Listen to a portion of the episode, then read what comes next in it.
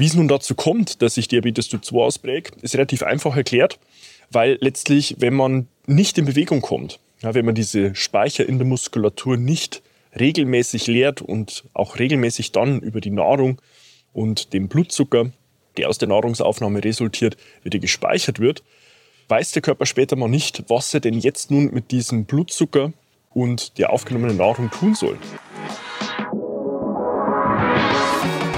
Seinen eigenen Körper verstehen und sich dadurch im eigenen Körper wohlfühlen. Und das mit der eigenen Wunschfigur, ganz ohne physische Schmerzen oder mentaler Unzufriedenheit. Wünsche, die dir das ganzheitliche Verständnis über das System Körper mit all seinen Einflussfaktoren ermöglichen kann. Doch wie nehme ich ohne Verzicht und Jojo-Effekt ab? Wie baue ich Muskulatur auf und wie werde ich meine physischen Schmerzen los? Wie schafft man es als vielbeschäftigte Person, seine Performance, Kraft und Ausdauer zu steigern, ohne viel Zeit und Ressourcen zu investieren? Diese Fragen und mehr beantwortet dir der TÜV-zertifizierte Personal Trainer David Bachmeier hier in der Körperkodex. Durch Zusammenarbeit mit über 240 Klienten und seinen eigenen Leidensweg nach der Diagnose Sportinvalide durch Rheuma weiß er genau, an welchen Stellschrauben gedreht werden muss, um auch dich an dein Ziel zu bringen. Bevor es losgeht, noch ein kleiner Hinweis. In diesem Podcast geht es nicht um Krankheit, sondern um Gesundheit. Aus diesem Grund beinhaltet dieser Podcast in keiner Weise eine medizinische Beratung oder ersetzt diese in irgendeiner Weise. Und nun, ohne viele weitere Worte, los geht's!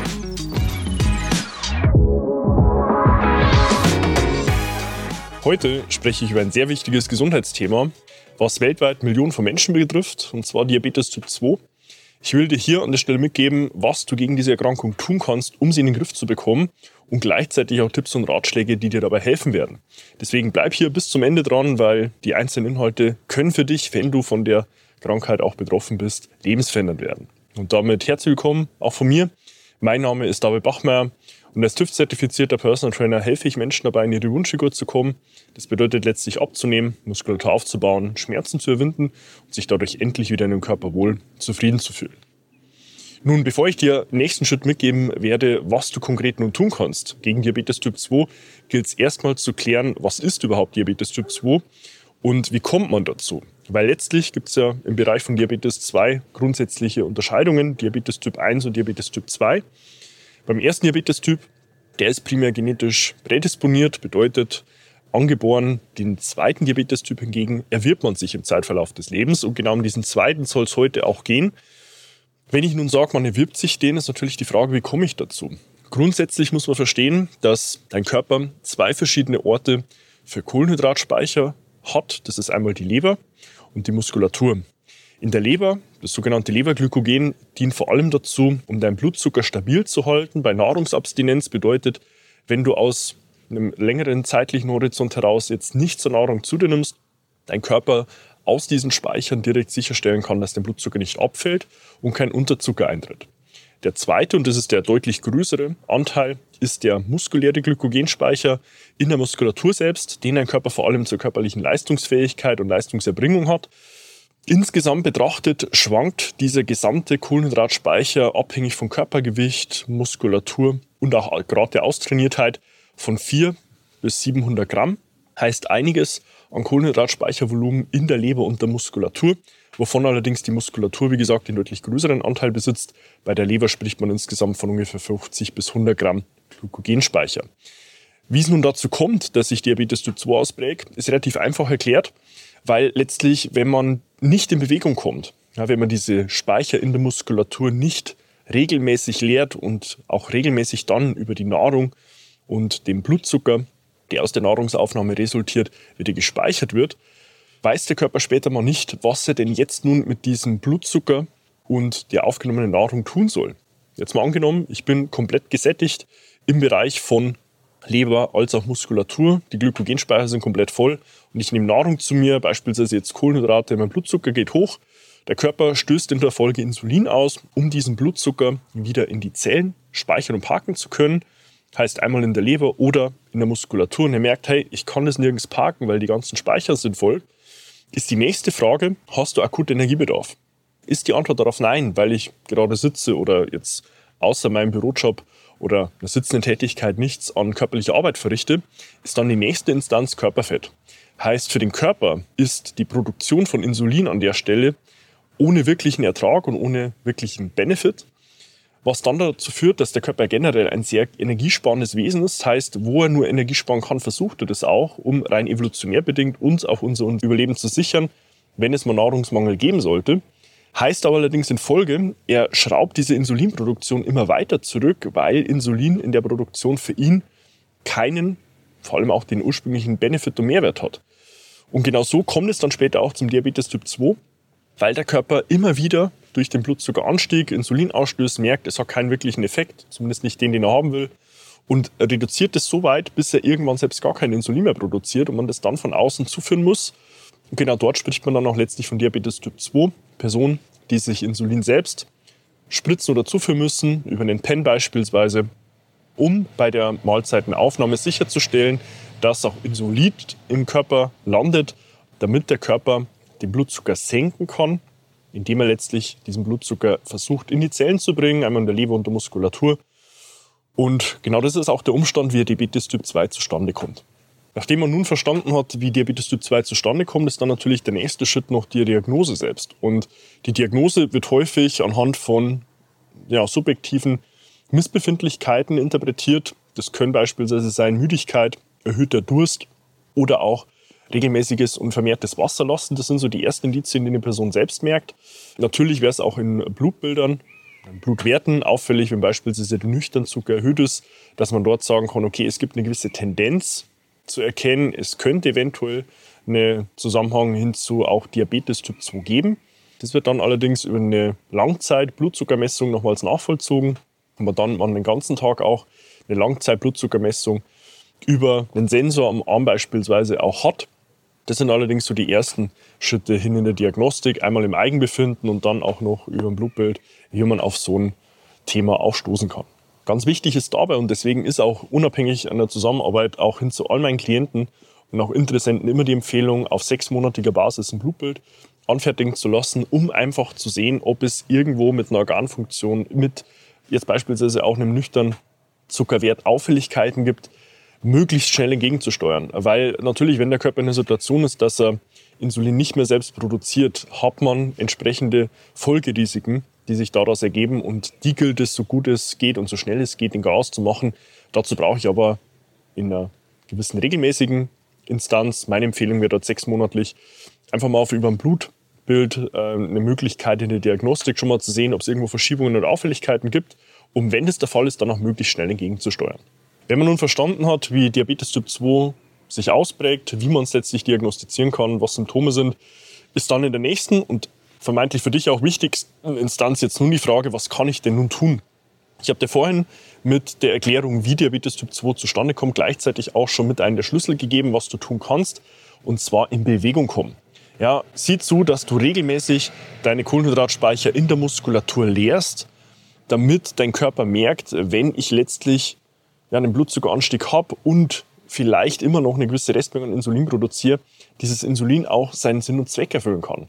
Man sieht nämlich an Studien, dass ab einer Schrittmenge von über 20.000 Schritten täglich man in der Lage ist, nicht kurz, aber zumindest mittelfristig, Diabetes Typ 2 wieder umzukehren, also den Schalter wieder umzulegen, wo der Körper merkt, okay, ich brauche zwangsläufig wieder eine gewisse Menge an Insulinproduktion, um das Thema in den Griff zu bekommen. Das kann allerdings auch eine andere Form der Bewegung sein. Es muss jetzt nicht ganz stumpf nur spazieren gehen oder Schritte sammeln sein.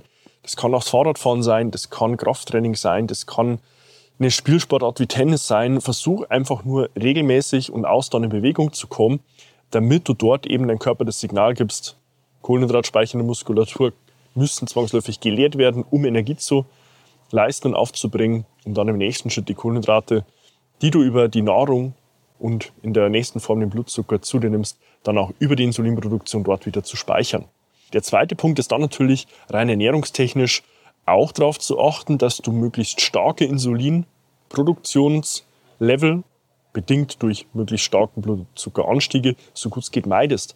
Heißt, versuch auf Lebensmittelbasis, wenn du jetzt die Kohlenhydrate ansiehst, eher Lebensmittel mit einem niedrigen glykämischen Index zu dir zu nehmen, heißt solche, die sich möglichst langfristig erst und möglichst langsam in den Blutzucker freigeben. Wenn du jetzt beispielsweise Weißmehl vergleichst mit Vollkornprodukten, haben Vollkornprodukte einen deutlich geringeren glykämischen Index, bedeutet, es werden deutlich langsamer und deutlich konstanter in den Blutzucker freigegeben und damit hast du auch keine Blutzuckerpeaks, heißt keine Spitzen, die dann im Nachgang auch wieder zu einem entsprechenden Abfall führen und dann subjektiv auch mit dem Leistungsloch, ein Leistungsabfall, sondern möglichst konstant und langsam in den Blutzucker abgegeben werden. Damit kannst du schaffen, auch diese ja, Peaks zu vermeiden, weil das sind tatsächlich in der Situation, wenn du halt ohnehin schon wenig bis kein Insulin mehr selbst produzierst, dann auch mit die größten Herausforderungen für deinen Körper damit umzugehen.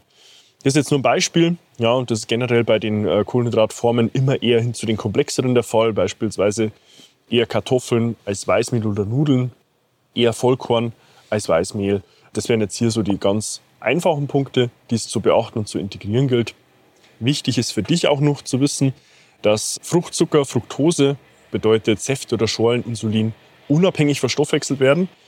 Bedeutet, durch die Aufnahme von Fruchtzucker in Form von Obst, Säften oder Schorlen geht dir zwar dein Blutzucker nach oben, aber der Körper stößt kein Insulin aus. Zumindest nicht, solange du nicht eine andere insulinabhängig verstoffwechselte Kohlenhydratform oder auch tierische Eiweiße oder Unverträglichkeiten oder Intoleranzen zu dir nimmst und damit kombinierst Heißt, wenn du jetzt beispielsweise nur Apfelsaft solo trinkst, geht zwar dein Blutzucker nach oben, aber der Körper stößt kein Insulin aus.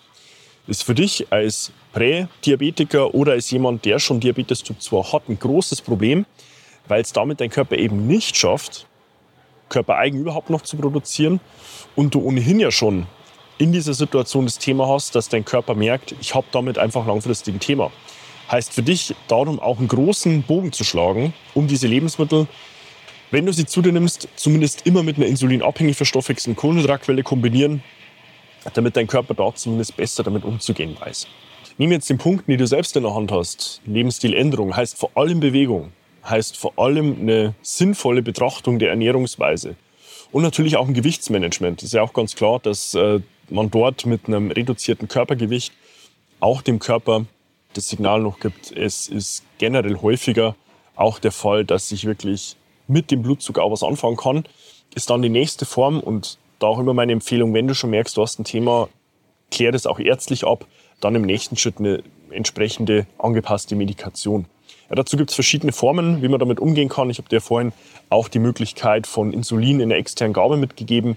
Metformin wäre noch eine Vorstufe davon, wo man dort auch sieht, dass der Körper mit einem ausgeglichenen Blutzuckerspiegel fahren kann. Da bist du allerdings immer dann auch in der ärztlichen Instanz beraten und das will ich dir hier an der Stelle auch mitgeben. Das obliegt dann immer auch einer individuellen Entscheidung, was man konkret in deinem Fall tut. Wenn du allerdings merkst, du hast dort ein Thema, einige dieser Symptome oder sogar mehrere treten auf, wie vermehrter Durst, vermehrtes Wasserlassen oder einfach Müdigkeit, klär das in dem Fall ab. In der ersten Instanz mal über ein Blutbild und dann kann man immer noch über eine Langzeit Blutzuckerdiagnostik sehen, ob du dort auch wirklich ein Thema hast. Wichtig ist dann später, wenn du weißt, du hast dieses Thema, das auch immer langfristig und regelmäßig von einer ärztlichen Instanz weiter begleiten und betreuen zu lassen, möglichst präventiv dort auch zu arbeiten, um zu sehen, dass das Thema nicht schlechter, sondern im besten Fall auch schlimmer wird. Dazu musst du aber zwangsläufig was selbst tun, ja, weil nur sich auf die Medikation zu verlassen, wird dir langfristig dabei nicht helfen, vor allem auch dein Körper nicht, weil das grundlegende ursächliche Problem immer noch vorhanden bleibt. Und das besteht letztlich darin, dass dein Körper nicht weiß, was er mit dem Blutzucker anfangen soll, weil er es nicht in der Muskulatur parken kann. Heißt für dich, komm proaktiv in Bewegung, krieg deinen Arsch hoch, weil ansonsten wird dich auch hier langfristig die Medikation nicht retten können.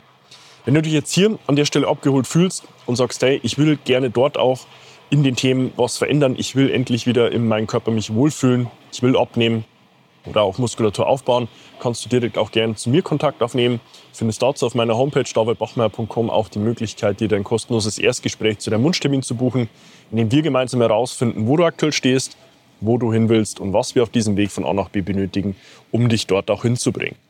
Abonniere auch gerne meinen YouTube-Kanal, um über Fortlauf neue Inhalte auf dem Laufenden zu bleiben. Und tu gleiches auch gerne mit meinem Podcast Der Körperkodex, den du auf allen gängigen Medien findest und investiere dort sehr gerne 15 Sekunden deiner Zeit versieh mich mit einer 5-Sterne-Bewertung auf Apple Podcast und Spotify, wenn du sagst, diese Inhalte haben dir weitergeholfen, um dem Algorithmus Daten zu liefern und diese Inhalte mit noch mehr Menschen zu teilen. Du findest mich auf Instagram, kannst mir dort auch sehr gerne eine private Nachricht schreiben. Wenn du irgendwo noch ein Thema oder eine Frage hast, dann kannst du es dort auch sehr gerne tun.